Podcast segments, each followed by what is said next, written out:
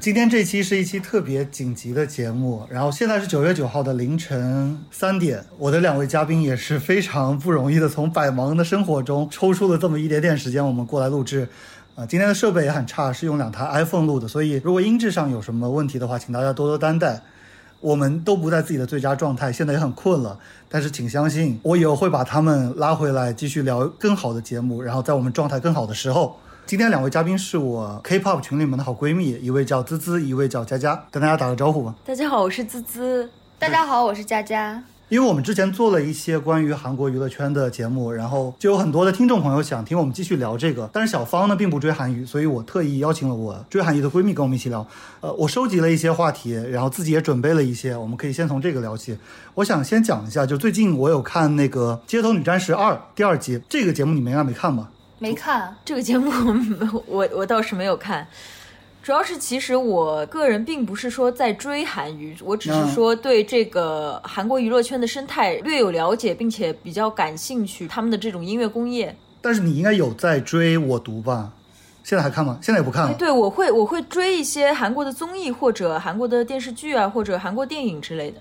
总之，《街头女战士》你们应该都有听说过吧？对，我们都有听说过。第一季的时候很火，然后第二季可能就没有第一季那么火嘛。嗯。第一季的时候有什么黑妈妈那个舞，然后很多人在翻跳。但是我想讲的这个点，其实没看过这个节目也无所谓。就是我会发现这个节目它会制造一批新的明星进入我们的视野。嗯。就是那些 dancer，其实他们以前并不是明星，虽然大家也知道，可能他给什么 NCT 编了舞啊。给谁谁谁编了舞，只是略有耳闻。但是他上综艺节目曝光以后，他获得了极大的知名度，Instagram follower 暴涨翻倍。然后我想说的是，聚光灯能照射到的部分是有限的，所以有人成为了明星以后，就必然有人会。是我，我觉得就是因为我追我读嘛，我会发现越来越多的人，他其实并不是说像以前一样专注在，呃，像 idol 啊，或者说演员这一块儿，因为它更像是怎么说，像 celebrity 就这种，就广泛的、广义上的名人，一个时髦广广义型这样，广义上的名人，或者说一个艺人这样子，但是它并不是说以前的我们概念里的那种明星，就是 idol 啊，什么演员这种。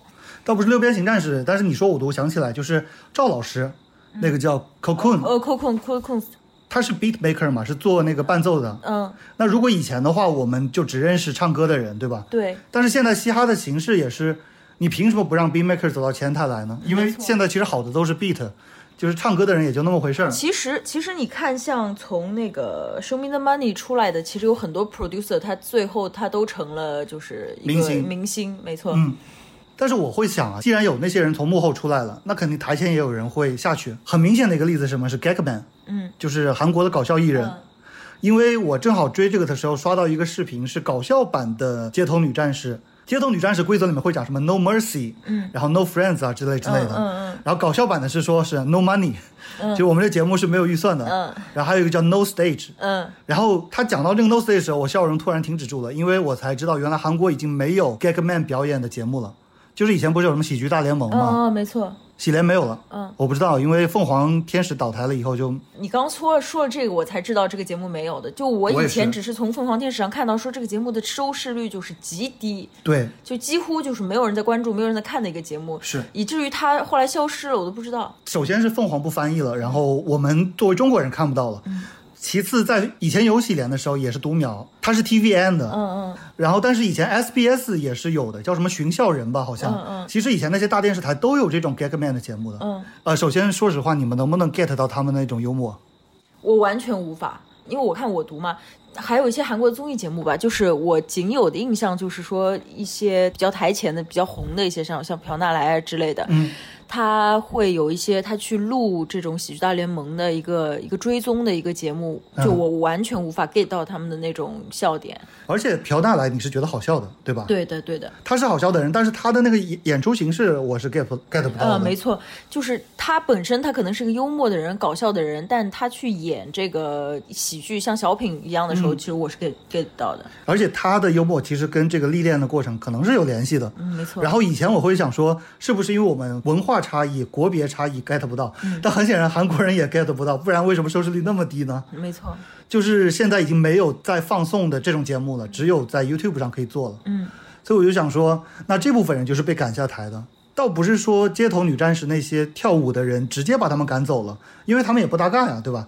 但是讲的宏观一点，就总共的资源只有这么多，人们只能关注这么多名人，在大家欢呼雀跃说“哎呀，终于幕后的舞者可以走到台前”的时候，我可能有点敏感啊，就是我不得不想到说有些人会后退。是是，其实是的。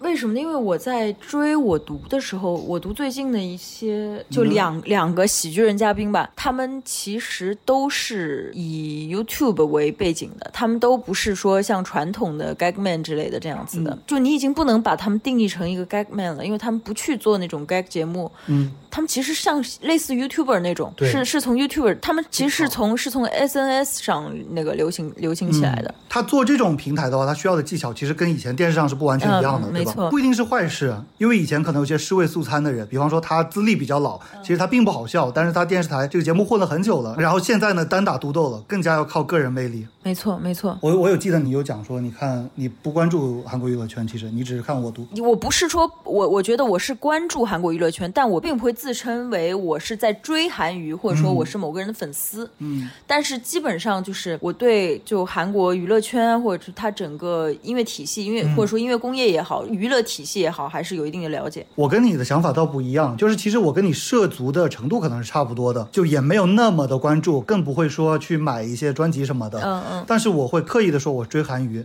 因为我说这个话的时候，那些不追韩娱的人就知道我是什么货色了。嗯嗯嗯。然后如果他们对我有什么偏见的话，他就趁早远离，就不要跟我聊得很深了以后突然说，哎呀，你居然喜欢这个东西，哎哎真恶心。我哎哎，我发现我发现是的，就是我在和别人的就是聊天过程中，我会讲到一些韩娱、韩综或者韩影嗯之类的。其实很多人对韩听到韩国两个字就开始抵触了，他们就觉得很 low 或者很低级，就是他们、嗯他们宁愿去聊一些什么欧美的一些什么节目啊，或者说动漫啊什么之类的，他们会他们会觉得哦，这是一个正常人的，就是他们认为的正常人的那个娱乐娱乐。但我觉得这好像是一种很古早的刻板印象了，因为现在因为我感觉现在的 K-pop 它的音乐性什么都很强。没错，但是其实还有很大的很多一一部分人他持有这样的偏见的。因为你可能佳佳你接触的人群就不是说会讨厌 K-pop 的人群，因为我比方说我看游戏直播那些直男的弹幕，他们还是比方说主播播了一个韩国歌，然后说什么就什么狗屁，然后就很抵触很抵触的那种，甚至我 我在呃我跟佳佳其实有一段这种，哦，当时我在朋友圈，我是当时追那个 Shiny 的 Key，、嗯。然后我就发了一张他的照片，张望就 把我给屏蔽了，把我的朋友圈屏蔽了。我当时怎么说的？反正我就感觉是你居然也追这种韩国男团，我当时的刻板印象也是都是什么娘娘腔啊，当然这个词是非常不对的。我现在也意识到了，当年就我觉得追这种东西真没品，然后就把它给屏蔽了。是是，比如说我初中的时候吧，嗯我初中的时候就开始有一部分的人就是开始在追韩娱嘛，嗯那个时候还分什么红家啊、蓝家之类的，红家东方神起，嗯。蓝家是 Super 呃 Junior，、Super Junior，对，没错。当时因为我在听什么土窑什么之类的，就是中国就是摇滚 中国摇滚之类的，就是我我对这个东西就极其鄙夷。当时我们这个年龄段的，或者说呃比我们稍长一点的，就可能会记得有一个现象，就是他们特别喜欢去爆韩国明星的贴吧，嗯，六九圣战嘛，呃对六九圣战还有还有一个很那时候很流行的话，他说他说哈日是道德问题，哈韩是什么智智商问问题对对对对，嗯你记得吗？嗯就当时当时就是这样的，就有一些有一小部分人就追韩娱追的特别猛，或者说特别早，但是社会上很大一部分人就是特别抵触。我我觉得就是慢慢的有人去没有那么抵触，也是因为就是他们的音乐产业又升级又换代了，影响了更多人，尤其是他们在世界范围内的影响力大了以后，这些人可能会会想哦，欧美人都喜欢，那可能对吧？就是他们可能会这样想，我我是这样猜的。但是我的观察，呃首先我是男的嘛，我接触到的男性，就不管我愿不愿意，我都要接触到很多男性。然后其实抵触的人永远是存在的，就是像一七年我不喜欢 Key 的时候。呃，白德卫，我现在很喜欢 Key，因为我看《惊人的星期六》，我觉得他特别聪明。这部分人永远是存在的，就只是我们看不见他们了而已。所以我反而会去说我追韩娱。然后如果你真的很不喜欢的话，那你就离我远点儿。然后我提追我读这事儿，是因为我今天准备了一个话题，是我读的剧本感，就是这种所谓的真实的观察综艺，嗯，其实剧本成分非常重，你同意吗？我我我非常同意。我上次就是对我读有剧本这件事情感受颇深的一次是朴娜莱和韩国僵尸的那个。嗯，就是他去找他学习，对吗？对他去朴娜莱去韩国僵尸的拳馆去找他练拳什么的，对，特别的刻意。那个明显就是背后有经纪公司安排的，呃，没错没错，就是尤其是结合韩国韩国僵尸他当时的他叫郑赞成对吗？对，他当时的在 UFC 的成绩，还有他当时自己的一些发展方向，就是开始渐渐的想回归就是生活，因为他年纪大了，嗯然后成绩可能也不是那么好了，而且往上爬也爬不了了，那么就要转综艺了。没错，没错，就是结合他当时自己的个人的背景，其实你看的时候，你心里就会觉得有点膈应了。那集我也看了，那个剧情就是说，朴娜来说，我不能这样下去了，嗯我不能再胖了，我要去找一个运动去减肥。嗯，然后有谁谁谁谁给我推荐了 UFC 比赛，嗯我看了 UFC 比赛，哎呦，我好喜欢。嗯嗯，然后我要去练，这就其实非常刻意。没错，非常刻意。而且就是因为我，呃，我读基本上那那时候是一期不落的嘛，所以其实我了解就是朴奈来往前和往后其实都对练拳这个事情没有兴趣，没有兴趣，嗯并且也从来没有在他的 part 里出现过，就是说他去练拳的场面什么，他爱看这个。东西也没有。对对对对，其实所以说特别的假特别的假，没错。嗯而且你稍微了解一点，你就知道韩国僵尸是签在 AOMG 下面的，嗯，就是朴宰范的公司。朴宰范可能本人上的这种综艺不太多，但是我刚刚提到 Cocoon，他是有上我读的，对就会不会说是 Cocoon 牵头的呢？那个时候好像还没有扣控。啊，是吗？但是那个时候有 Simon D，Simon D 已 Simon 经 D Simon D 已经上过了我读，对，三文帝以前其实是 LMG 的副社长，对对，所以所以也有可能是 Simon D 牵头，我觉得非常可能。非常刻意，就是就我读从什么时候开始？可能就除了最开始是真的是，最开始可能也有，反正我看的时候我就感觉这个人来的也莫名其妙的，那个人来的也莫名其妙的。我从大概几年前我开始看我读以后，我把之前的我读也追了，我会发现一个很明显的变化，就是一开始他们只展现自己的生活的，就真的的真的是一个 daily routine 的。真的是生活，就是自己怎么在家里做做什么事儿，怎么在家的周边去进行自己日常的一些活动什么之类的。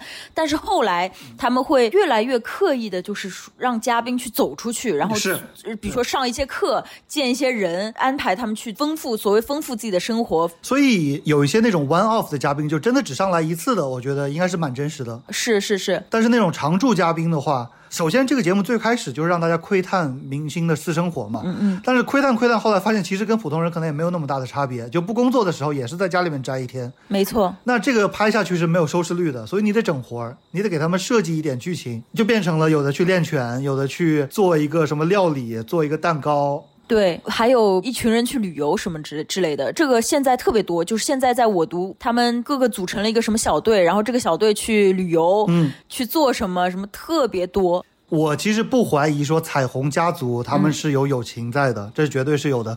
但是我很怀疑说没有这个节目，这些人单纯的作为朋友，还能不能一直像现在这样子聚在一起？我一直在想这件事情，我觉得是就跟我们日常和同事相处一样，嗯就是你们俩在做同事的时候，呃，聊得来的话，那段时间其实他们的关系就会不错。嗯但是，一旦这个人从我读下车了，嗯，其实就很难说了。因为我一开始是因为刘宪华去追这个综艺的嘛，啊，Henry，对 Henry，从 Henry 开始，我关注了 Henry 的 Instagram，然后关注了他们一大群嘉宾的 Instagram，当时都是特别好的。他们不是还有三傻、啊、三兄弟之类的，嗯是但三傻是什么？陈勋，然后齐安八四是吗？大傻叫什么？哦，是那个演员，那个演员就后来下车了。对对，他下车了以后，感觉也没有跟他们有大傻他下车了以后还和他们联系还挺紧密的，嗯但是明显能感觉到他们和 Henry 的关系其实还挺疏远。所以 Henry 就是那个 business，就是商业上的朋友了。，对，其实就跟我们和关系好的同事是一样的。这个同事离职了以后，对，呃，如果你们的生活圈没有交集的话，其实就不太会来往了。但是你们在共事的时候，我不怀疑这里面肯定是有真的友情。我没有看过这个节目，但是为什么听你们描述，感觉这个这个剧本的走向，感觉越来越背离它这个节目的标题《我独自生活》。他都是一起生活。我也想这么说来着，因为他现在很多期节目给我的感觉就不是一个生活观察节目了，它有点像那种，尤其是一起出去旅游啊、嗯什么之类的，它甚至有点会像像什么两天一夜那样的节目。啊，对，感觉好像这些节目，哪怕是就是我读这样一个生活，还是会和其他这些综艺走向一个同质化的一个过程。就其实我当时会追《熊孩子》，同时跟我读比较，我觉得这两个节目其实特别像，只不过年龄层可能有区别。就是《熊孩子》是四五十岁的熊孩子，金钟国啊、李尚敏啊什么什么的，但是也都是整活，就是这群人上节目的这群人莫名其妙约到一个什么度假的地方，然后莫名其妙的大家开始踢足球，然后踢得七扭八歪的，这时候节目效果就出来了。其实，呃，我看过几期《熊孩子》，我也发现他们和我读有一个很相似的地方，就是他们会硬组一个小队，就就硬说某几个人关系特别好，然后他们现在是什么？就什么 club 之类的，呃，对对对，就是那种硬整活的感觉特别明显。但是呢，我看很多评论就说，有这几个人在一起玩的时候才好看，就是不愧是什么有卓在勋嘛。但问题是，卓在勋平时根本就不会跟金钟国一起玩的。其实这个我特别想问一下那个观众的意见，因为我自己觉得，嗯特别不喜欢看他们这样子的部分。其实你是喜欢看他们对日常真的是真的是 daily routine 那种感觉，就是日常的一个流程，日常的一个嗯生活。就我特别想问一下，就是别人是不是也是我这个观感？我是你这个观感，但是有的时候吧，就是日常真的很无趣的那些人，我也很讨厌。就是黄美年，他的叫黄敏炫嘛，嗯是新东方的那个爱豆，嗯然后他的日常就真的很无趣，就是在家里面打扫卫生，然后做点那个韩餐什么什么的。哎，我甚至还挺愿意看那个的，因为你愿意吗？因为你想，这种节目其实一开始就是满足普通人对明星的窥私欲嘛。其实只有这种东西才特别有私人的意趣。是啊，这就涉及到一个问题，就是编导的那个走向到底是不是顺应观众的？因为我并不觉得编导能够完全把握住观众的胃口，就可能他觉得这个东西观众是喜欢看的，然后观众到底喜不喜欢看呢？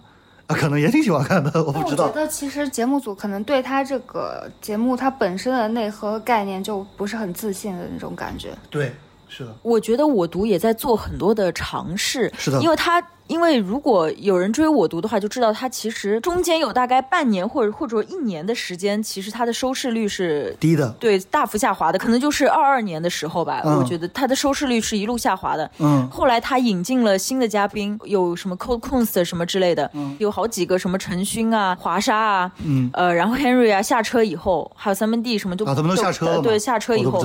然后引进了新的嘉宾，像 Key 啊，嗯嗯，然后慢慢的才有起色的。你这个时间顺序可能有点问题，因为我记得 Key 是好像二一年去的吧？总之就是我读对他这个哦没意思，就是不讲了。车轱辘话的话就不用讲，嗯我补充一下，我觉得我读最最剧本的就是运动会。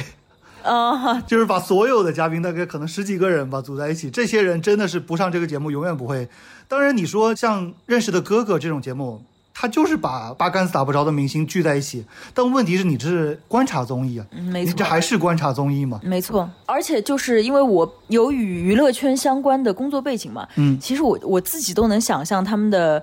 他们的编导吧，他们的编导或者他们的导演其实是呃，或者说统筹，嗯，我不知道韩国怎么叫，但是中国可能是艺人统筹这样子，是怎是怎么把这群人聚在一起？十个艺人要敲定十个艺人的档期，嗯。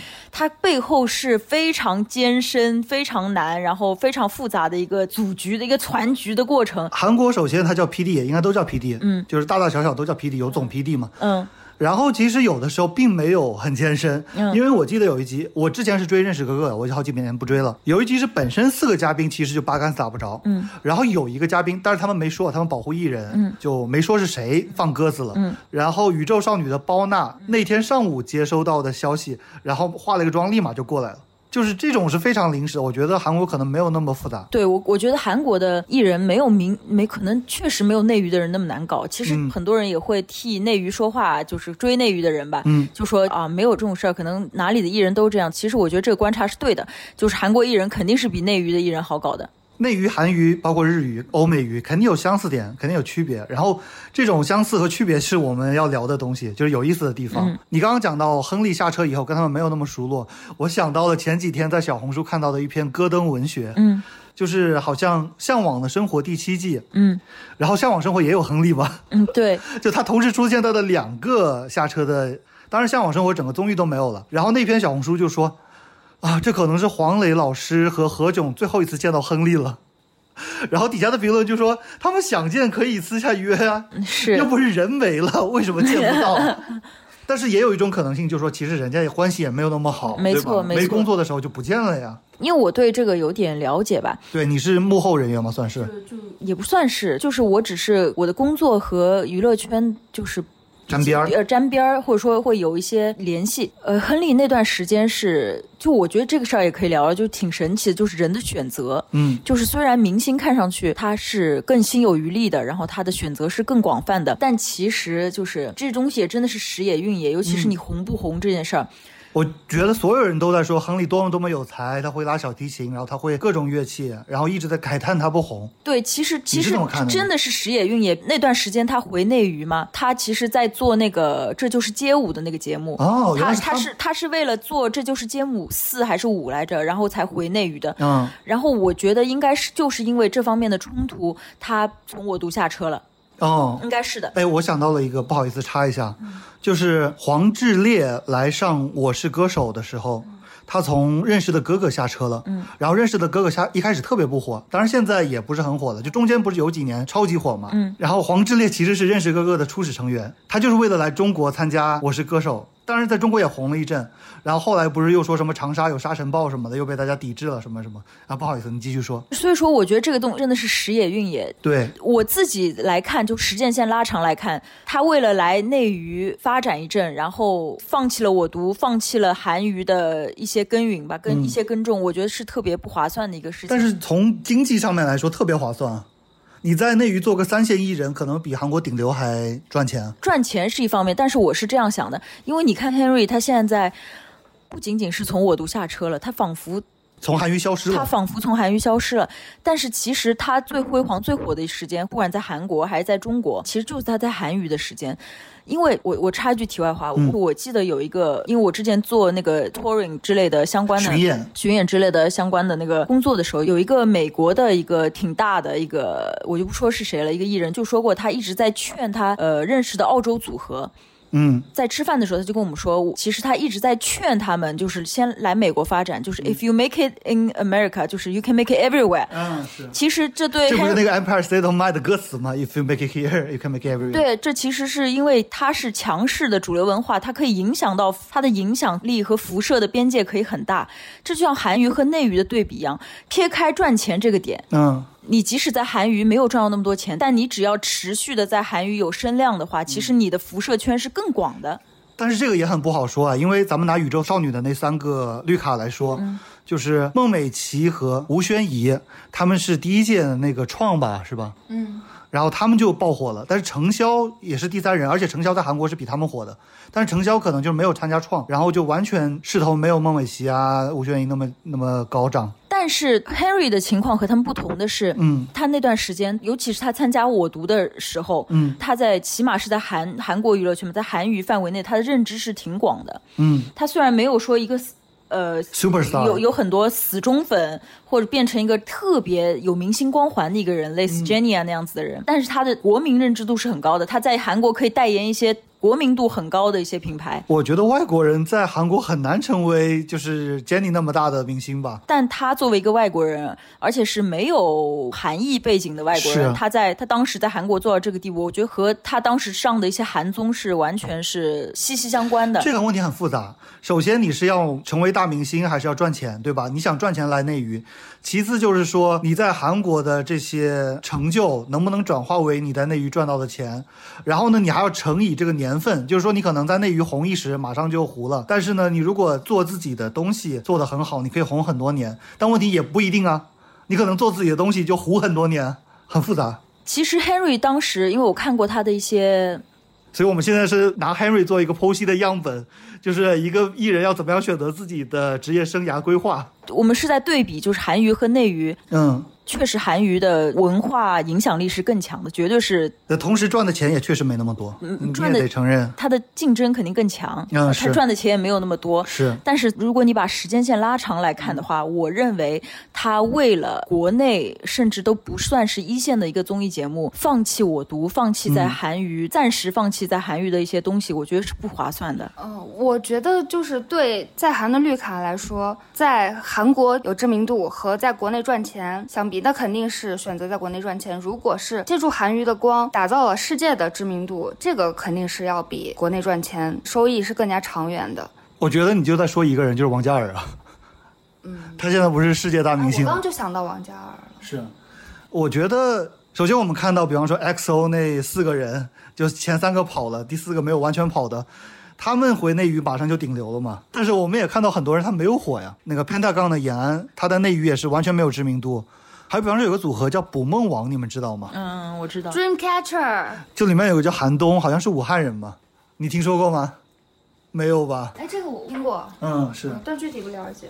我觉得我们只看到了绿卡回来，然后功成名就的那些人，其实也有不少的就埋没在那边了。曹璐曹璐好像是在韩国一直做综艺咖，是哪个组合的？是 Fista 吗？还是什么？对，是 Fista 的。哦，曹璐好像以前还上点综艺，现在综艺都没得上了。我我觉得，如果对于曹璐这样子的他这样子的 idol 来说，在留在韩国打造一些知名度是要比回国内，因为他是其实他回内娱也没有什么前景。对他还不如留在韩国呢。他因为他的事业就是有起色的时候，都是因为他在韩国上了一些综艺。啊，是的，我个人觉得是这样的，要看你在韩国的发展前景是什么样的。因为跑一跑二跑三，他们是因为背靠 S M 对背靠 SM 背靠红团，所以是的所以他们一回来就成为巨星了。而且那个时候是三大，现在是 HYBE 是最大的，现在 S M 其实没有那么好了。对我我个人这个我和家有点有点不同的看法，就是呃你还是觉得应该留在韩娱是吗？不是我的意思是，这个人如果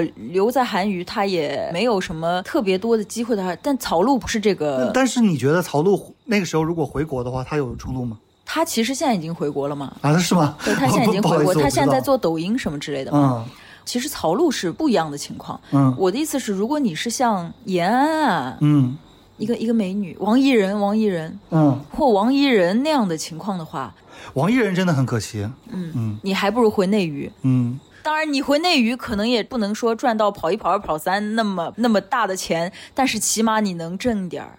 程潇就是他疫情的时候，因为只捐了十万块钱，但是呢，大家就说你平时炫的都是那些什么 Louis Vuitton、Gucci 的那种包包，然后有这么大的事情，你只捐了十万，是不是不太好？然后他还发微博，就是阴阳网友说，凭什么就让我捐捐？反正这个事情我也不站边嘛，我也不知道他到底赚多少钱，这个捐十万是不是应该？我觉得程潇就是典型的一类，她在韩娱已经是 dead end 了，因为宇宙少女就是不行。对，所以对她那种，反正我也不抱有幻想说我会成为顶流。顶流，我会成为一个世界级的巨星，像王嘉尔一样。嗯那他还不如思路清楚一点，就是回国赚一票。但其实王嘉尔也是回了国的呀，但王嘉尔并不是说回了国，他是他是多线发展。对他多线发展。他同时他拜兵，然后这就是街舞也是他吧？还是说另外一个街舞节目啊？热血街舞团？我我不记得了，就是王嘉尔是本来他就有发展前景的。嗯，陈潇那种是韩娱再厉害，但是宇宙少女那样的团也无法把你托举到世界，嗯那你还不如回回内娱，你挣一票钱。但是我觉得，我觉得程潇他完全就是看到了吴宣仪和是的，孟美岐的成功，才会觉得这个东西它是这个成功是可以迅速再重新取得的。而且其实当时他们的说法是我没有 follow 啊，就是程潇的粉丝会说那个时候其实程潇最红，因为当时是二零一六年的偶像运动会吧。然后他表演艺术体操是技惊四座那种的，但是后来我就不断的看到他们不断的把呃那次偶像运动会拿出来说，我想说是不是只有这件事情可以说了？我觉得可能是的，就是一直在抓住那仅有的一段时间的荣光吧。但问题是，人不能总活在过去啊。就我听咱们这样聊，我突然有点悲观啊。我觉得怎么好像是能红的总归都能红，然后不能红的就在哪儿都不能红就是所以说，其实娱乐圈的人那么喜欢说搞一些迷信活动啊。对，因为因为因为红这个事儿实在是太我觉得机会实在是太太重要了。程潇就是错过了那次机会嘛。对娱乐圈的人特别相信命。其实有的时候就是他天生的，比方说长得就美，在这个看脸的时代，很多事情真的没有办法。而且你得长在这个时代的审美点上。对，就你可能是在七十年代能火的，你在现在就火不了，那也没办法。所以说，其实红这个事儿是特别玄学，所以娱乐圈的人也特别信玄学，因为真的是时也运也。就香港人很喜欢去泰国拜访白龙王嘛。呃，其实我想联想到一种说法叫 imposter syndrome，就是模仿者综合症，就是他一切来的太过顺风顺水，他不敢相信真的是自己做到的，他觉得是不是有人付出了努力，我只是顶替那个人在做大明星。这个其实是跟 NPD 就是自恋是反面的，自恋是说啊，一定是我，全都是我的功劳。所以我觉得可能有些人他是特别不敢相信，然后他会觉得是有玄学的助力啊什么什么的。有可能，但我你接触到的艺人不是这样的，是吗？但我认为他们的心态是，是有命的成分，他们觉得嗯都是命，对对对是他们觉得一定是冥冥之中有一股什么，神秘的力量在帮助我。呃没错，所以他们会怕这个力量流走，所以他们、啊他们会拼命抓住，比如说比如说养小鬼，对吧？拼命的去做一些事有吗？有吗？这个八卦有吗？就很多，反正我只能说很多，呃所以你是知道有人养小鬼，我只知道很多。但你不能说是谁。啊、终于聊到一些有意思的部分了。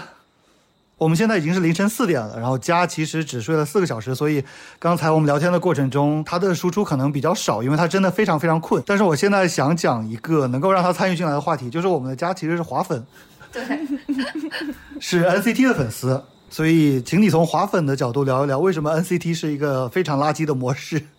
首先，你同意吗？你为什么觉得这是一个很垃圾的模式？我不太同意。我原先是以为你会同意，所以我就直接这么样写问题了。我的想法是什么呢？一个二十三个人的团实在是太多了。我可以为了一个人去喜欢四个人的团、五个人的团，我稍微努力一下，七个人的团，我勉为其难的喜欢一下。因为很多情况下，其实你不是团粉，对吧？你是不能说是独唯吧，你至少是个唯粉，或者说你团偏某两个人，对吧？你不可能，我真的算是一个团粉，你不是喜欢朴智星吗？我喜欢罗在明啊。那就两个人啊，连百分之十都没有达到。啊，但是但你像歌组，然后 D 组，嗯，然后你觉得都不神威，我都蛮喜欢的。你这样的人还蛮少见的耶。我能问你一下，是不是因为没有真金白银去追，所以也没有那么强烈的唯粉感？嗯，还是说你花钱了也许我不知道也许我花了钱，但是就花的也不多。嗯但是我觉得就是它大概是也也不能说是每年合体一次嗯的那个概念，确实给了我去了解整个组合的一个契机，嗯，所以我会对很多人都感兴趣。说到这儿，我想问一个问题：NCT 到底火吗？我觉得是火的，就是薛定谔的火吧。他们是不是典型那种吃粉丝饭的组合？但是他没有有什么组合是不吃粉丝饭的呢？有的组合是他吃粉丝饭，但是但他的饭人气特别高，比如说 Blackpink，是的，就是如果你是一个顶级团的话，你一定是这样的。嗯，但是我觉得男团多多少少都会吃粉丝饭，因为不吃粉丝饭，你叫姻缘强，对吧？然后大家的公认的就是说男团的歌都很难听啊，女团的歌永远是在榜上的。然后除了 BTS 以外，大部分的男团的歌只有粉丝在听，因为又吵，然后又很强烈，然后中间还有莫名其妙的来一段 rap。当然，这只是一些刻板印象，但不只是我一个人这么认为啊，就很多人都这么想。我觉得要歌好听才有饭人气啊。我是觉得 NCT 它组合概念是，包括呈现出来的状态是，我认为是很时髦，但是它的这种时髦是有一点这种世纪末的时髦，有点强弩之末的感觉。嗯，我觉得公司对于 NCT 的企划其实不是定位的特别准。导致它又不够复古，又不够有有科技感，它的定位感觉很尴尬。你讲的都已经是歌曲概念的事情了，对吧？咱们就讲很简单的将太郎和另外一个叫什么来着？成灿，对，这两个人以前 NCT 是二十一个人，加两个人变成二十三个，现在他们又去新的组合叫 Rise 了，然后又变成二十一个了，这就很莫名其妙啊。所以感觉他们这个企划感觉是走一步看一步的。是啊，嗯，然后跟李秀满离职可能多多少少也有点关系，因为其实 NCT 的这个企划在 Super Junior 的时候就想做的，但是加到曹圭贤他就觉得够了，就不用再加了。我在想是不是这个模式它是可行的，但是公司的练习生不够用了。那哪个公司练习生够用？SM 都不够用了。现在其实有一个叫 Triple S 的一个本月少女的前制作人做的一个新的团，好像是。然后那个 Triple S 就有好多，你都没听说过是吧？没有，滋滋也没听说过。听说过？没听说过。就那个 Triple S 是有二十四个人的，然后八个人一个队，八个人一个队，八个人一个队。我也我也不是特别了解。你说 S M 的练习生确实感觉不够用啊，因为 aespa 出道的时候，本来这四个人其实就急也是有点凑数的嫌疑的，对吧？呃，尤其是 Giselle，某一位，我都直接把人名字说出来了，你还在这边某一位。没关系的，我们这个毒舌，我们今天毒舌了很多人了，不差这一个，就可能评论区里面全是骂我们的，反正我来挡吧。我不知道我的观察对不对啊？因为、因为其实我觉得我对男团的涉猎也不深，嗯，但是我是发现，可能因为女团本来就姻缘强吧，他们更注重歌曲质量这一块儿。除了 BTS 之外，BTS 呢是 next level，就是 next level，就是我们不会把它算作一个什么。呃，男团这里面男团这里面了。首先，他是不是韩语都要另说，对没吧？没错，所以我就想说这个点，尤其是现在很火的一些女团 New Jeans 啊，什么 Blackpink 什么这些，他们的歌曲制作其实和概念嘛越来越脱离 K-pop 了，New Jeans 的歌真的好，真的真的就是艺术性很强，并且好听的。如果你要把 K-pop 作为一种一种音乐流派的话，它已经不再是 K-pop 的模式了。然后 Blackpink 后期也慢慢这样子，而且 New Jeans 他们的舞蹈就已经完全脱离了刀群舞的那个概念了就。很简单的舞蹈，但是呢，大众可以模仿。然后也不是说 TikTok challenge 那种，就是有一个很魔性的动作啊，什么什么的，也不不完全是那样。但是男团的歌吧。因为我会偶尔会听，那男团完全就是在固有的 K-pop 制作里面，嗯男团的歌，我觉得可能男团的歌这个方向做的最好的是 Monster X，嗯，就盲插，他的就是那种很强烈，然后呢，呃，有很多 rap，但是问题是它里面 rap 的人确实很会 rap，对吧？对他不是硬推了一个 rap 担当出来，是，包括 Stray Kids 好像也是 rap 的人真的蛮厉害的。但是有些男团嘛，啊，这里就不能点名了，我就就感觉好像 rap 担当只是因为别的技能没有，所以才唱 rap。没错，导致这个歌出来呢也是拼接感，拼接感都不是男团的问题，是 K-pop 现在的问题。像那个 M-Mix，就 JYP 的新女团，现在我觉得已经糊了，然后也是歌曲拼接感特别重。我觉得拼接感的问题是分担当的问题，就是一定要这个蛋那个蛋，然后一个歌曲一定要分成不同的段落给不同的人唱，主唱要有自己的 part，rap 要有自己的 part。我设计这个问题的时候，我以为佳佳会同意我，就是 NCT 这么多人，真的很难让路人去粉。没想到你居然觉得他这个企划其实是有意思的。对我这个路人来说，我的观感确实是这样子的模式很难吸引泛人气。我觉得这可能也确实是他没有实现真正爆火的一个原因吧。嗯，他们不是分很多个就是小组的嘛？但是为什么这些小组里也没有大火的呢？好像真的没有。李泰容算大火吗？李泰容的火完全是捧出来的吧？就皇族是吗？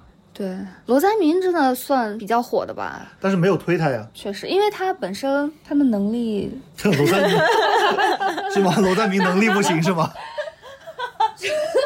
老实说，他真的，我听过很多 D 组的歌，我真的不知道他的定位是什么。他其实他的 part 也很少。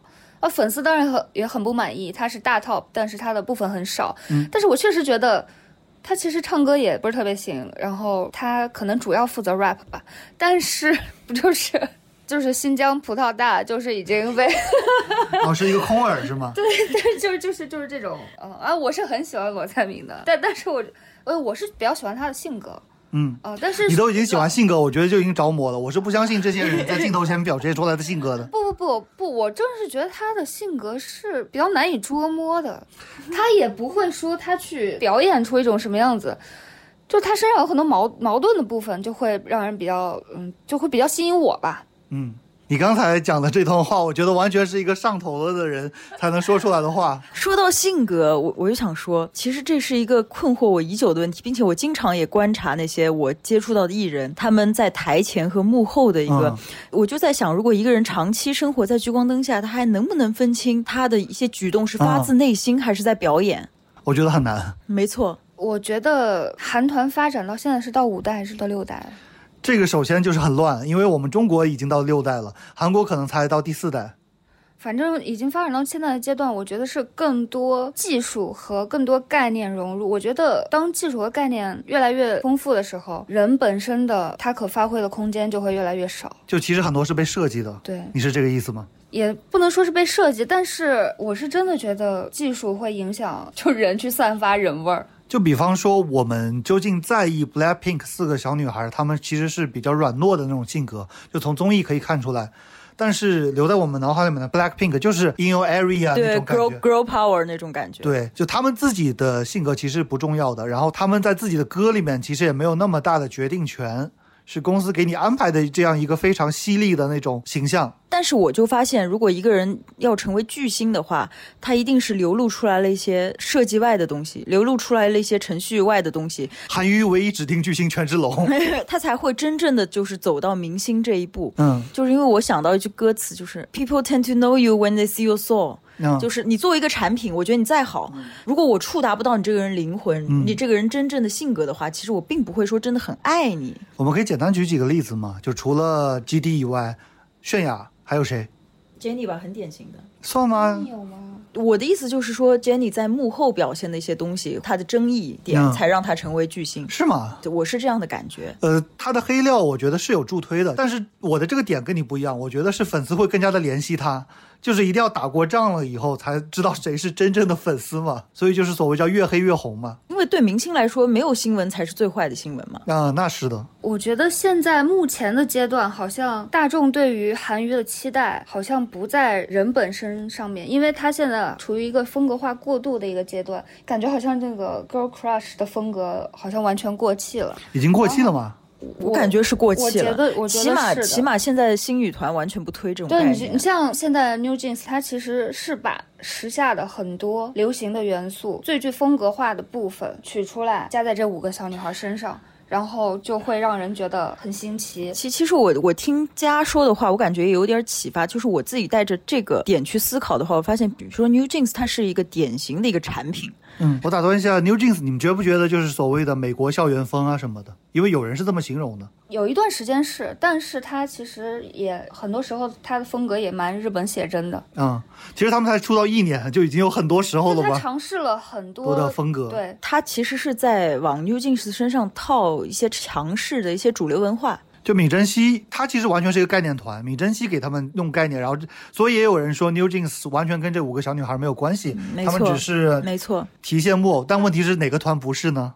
也是。但你如果要真正走到，比如说某一个人或者某几个人真正走到巨星内部，我认为个人的怎么说人物弧光吧，还是很重要的。那就有个问题给你们，你们觉得 New Jeans 里面五个人能出巨星吗？我觉得出不了我。觉得很难。我觉我觉得他们任何一个人，比如说单飞或者说怎么样，都没有办法。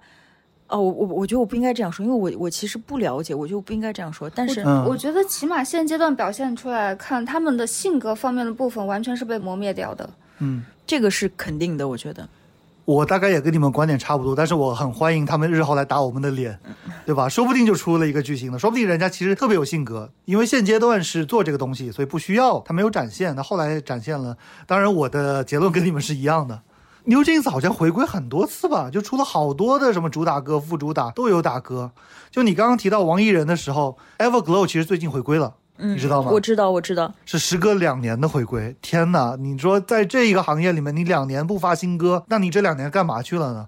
是跑商演了吗？这个疫情期间也没多少商演给你跑啊。我记得王艺人之前是不是有回国的这个动向？但是可能后来因为疫情还是搁置了。就是吃青春饭的，你真的没有多少时间可以浪费。虽然他长得那么好看，但是一回内娱的话，就免不了要被拉出去比较。而且很多人他说这种脸也就能在韩娱称为神颜，你回内娱的话，连小花都算不上。就经常看到这种言论，而且韩国人是有点抵制 Everglow 的，因为他们是中国的公司做的嘛，月华。说到 Everglow，我觉得韩国要红一首歌啊，要出一首大 hit 歌的那个标准也是蛮吊诡的。其实听过这么多，我感觉无法总结出一个模式化的套路。他们自己可能都总结不出来，别说你了。对，因为我个人认为 Everglow 歌真的非常好听，我也是。就是而且是很时髦的那种好听。但是我觉得他们不红不是因为歌不好听，还是因为韩国人抵制的原因。可能我总结的不对啊。其实我也觉得可能是有这方面的原因，就是据我们总结来说，K-pop 作为一个产品吧，嗯它是各种东西的结合，所以说歌只是其中一环，就是歌好不好听。嗯我们播客之前就已经聊过了。首先，K-pop 的本体其实是舞台了，嗯对吧？首先一定要有跳舞的。就歌如果离开舞是不行的，嗯包括这首歌它最明显的一个舞是什么？然后 Super Junior 的那个 Sorry Sorry 就就我们接触的时候，最早是那个嘛，就搓手舞。嗯之前当然还有更早了，就每首歌你都有一个标志性的舞蹈动作，你是能记得的，这个非常重要。同时，现在有更加细分的什么表情管理，然后舞蹈里面的动线，然后这首歌的概念，穿的什么衣服，这场打歌穿了什么，还有各种各样模式化的 TikTok challenge，嗯，对，现在已经是每首歌，每首歌都一定要有一个 challenge。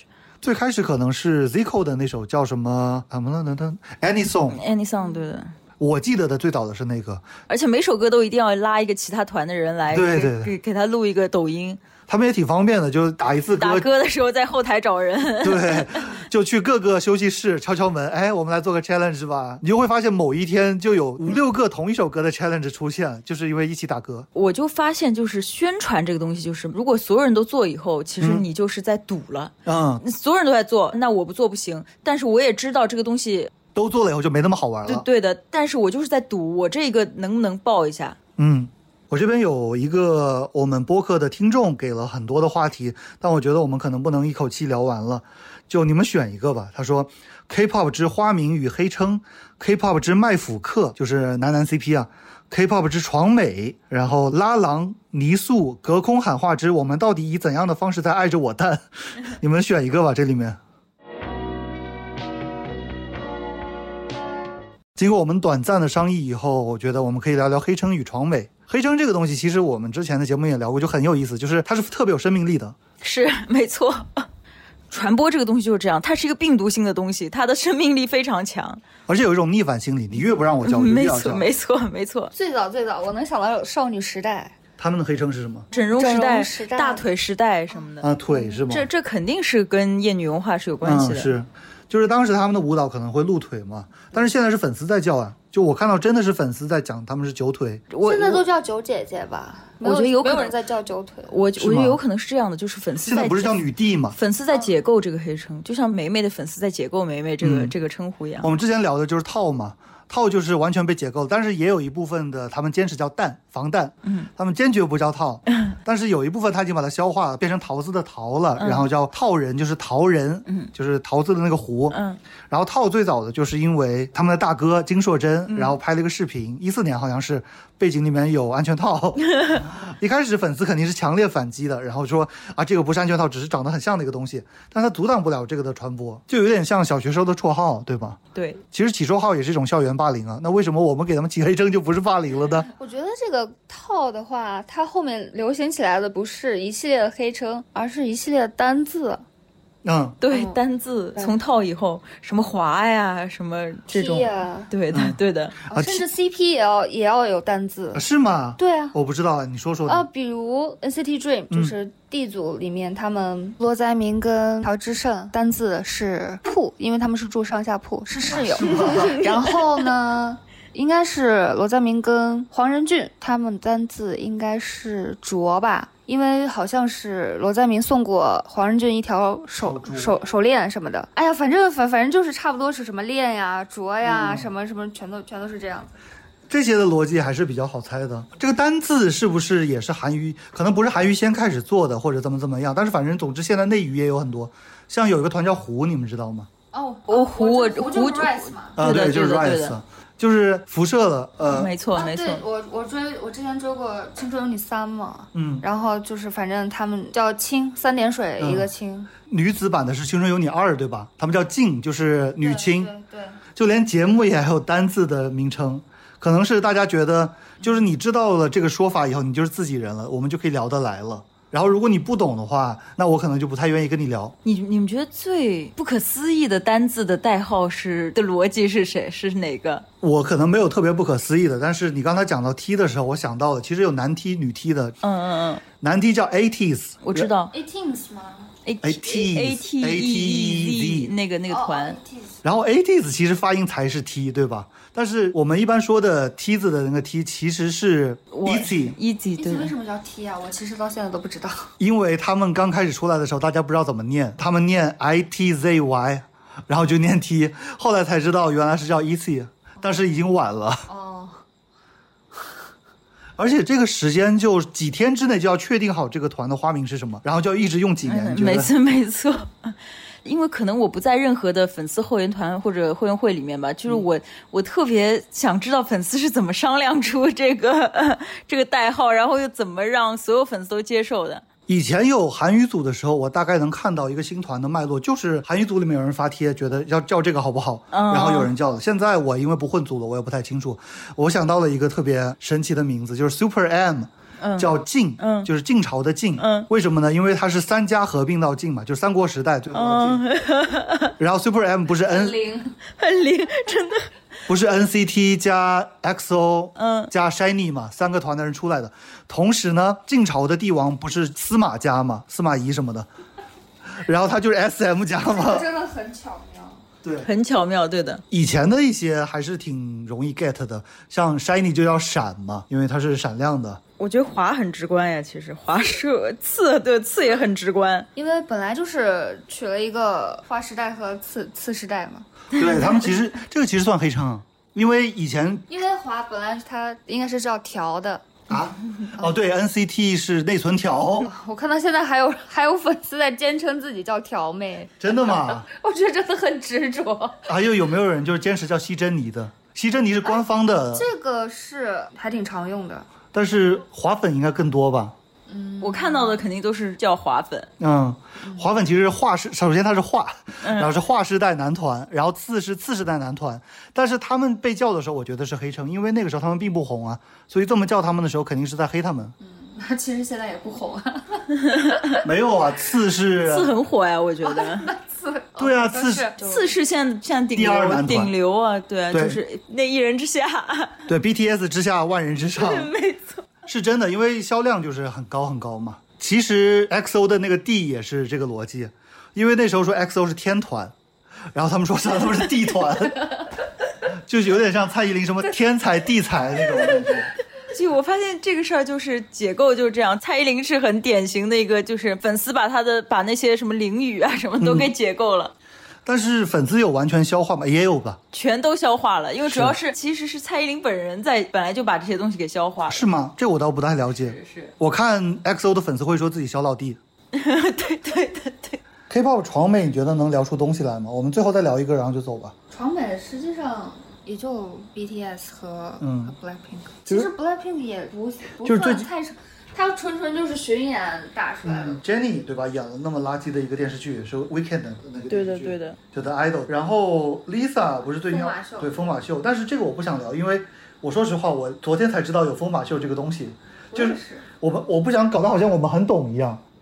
其他的播客肯定也会聊，然后可能有人懂得比我们更多，所以我就不想聊了，因为我不想装的我们很懂什么是疯马秀一样。就是，但是很多人就拿 Jenny 和 Lisa 的例子说，你看他们在韩国已经做到顶流了，然后去那边还是只能接一些很三流的资源。我觉得这是很好的盘哎。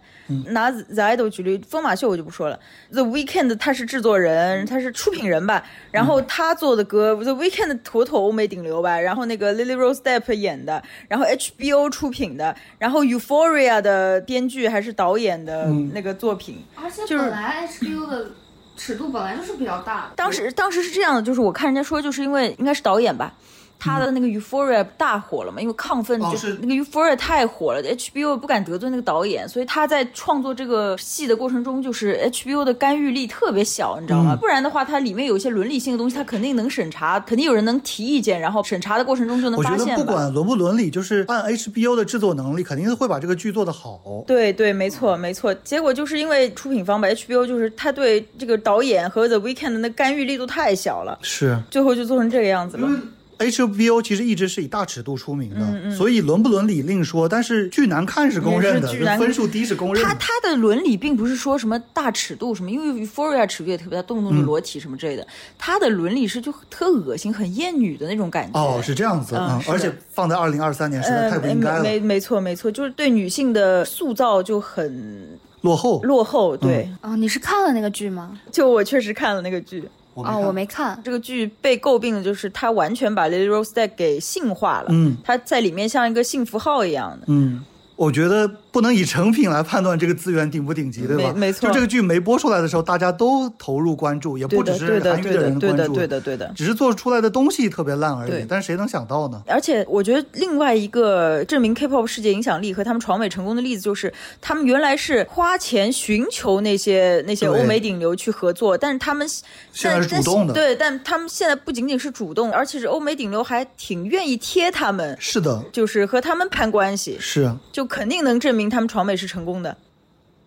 我们可以谈一下，就我们之前说的，就是当红的艺人、爆火的艺人，他对自己的掌控力度挺大的，其实他的决定权是挺大的。你的这个结论是来自于观察内娱吗？就是你接触的，我最大的信息源肯定是内娱，嗯，但是包括我对韩娱的一些浅薄的一些了解，其实能够窥见一斑吧，能够管中窥豹吧。嗯就是其实你当然说那些呃练习生或者说一些不红的一些男团，肯定是限制是很大的。就包括以前 Winner 他们上《花样青春》的时候也说，他们在合同内是那个时候是不能开车的嘛。嗯，他们那时候还是只是这样子的。刚出道嘛，他们那时候应该上《花样青春》的时候，应该也不算新人团体了吧？他们对在澳洲能够自驾这件事情就特别的开心。嗯但是后来宋敏浩上我读的时候，他也就是开车到处玩啊，嗯，对吧？所以其实就红了以后，他对自己的掌控力绝对是足够大的。跟你的阶段有关系，同时跟公司本身也有关系。比方说，有的公司管的就松，像那个 Cube 好像就是其实挺自由的。虽然也有人骂 Cube 说没有田小娟你就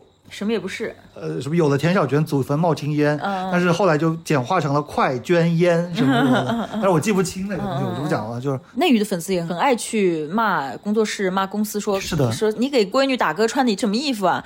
什么 什么走红毯穿的什么衣服？走机场穿的什么衣服？其实他们自己都是能够决定的。嗯，我刚刚讲公司的时候，我就讲 Cube，他就比较自由。然后有的艺人，比方说发福啊，嗯，但是他们也没有去管控。但我想到之前看了一个好像是五零的女练习生，嗯，就是每周要称体重，然后比方说一米七不能超过五十公斤，嗯，超过的话肯定会有相应的惩罚措施，或者说因为他们的饭都是公司给的嘛，嗯，就这周不许你吃饭什么什么的，嗯嗯都会有的。那个叶舒华上小 S 的节目的时候，他不就是说公司不会太要求他们的体重，但是会跟他们说，反正是你自己要上镜的，你自己看着办。我刚想的例子其实就是叶舒华，但是我不敢大声说出来，你帮我说出来了。其实是一个正常人的身材，对但是上镜的话就非正常。没错。关于爱豆的什么身材管理这种，又可以聊很多，但是我们今天就先聊到这边吧。现在已经快凌晨五点钟了，然后也特别感谢滋滋还有佳佳过来陪我们。佳佳已经眼睛快要闭上了，不好意思，因为确实他们只有这个时间。其实佳佳今天是从西安飞过来找滋滋玩的，也找你玩的，嗯，我强行在他们的行程中塞了两个小时，我们一起来聊。可能今天聊的不是很顺畅，或者大家都困得不行，聊得不够深入。那么以后我们会在更好的状态下跟大家聊韩语。谢谢大家，拜拜。拜拜。拜拜。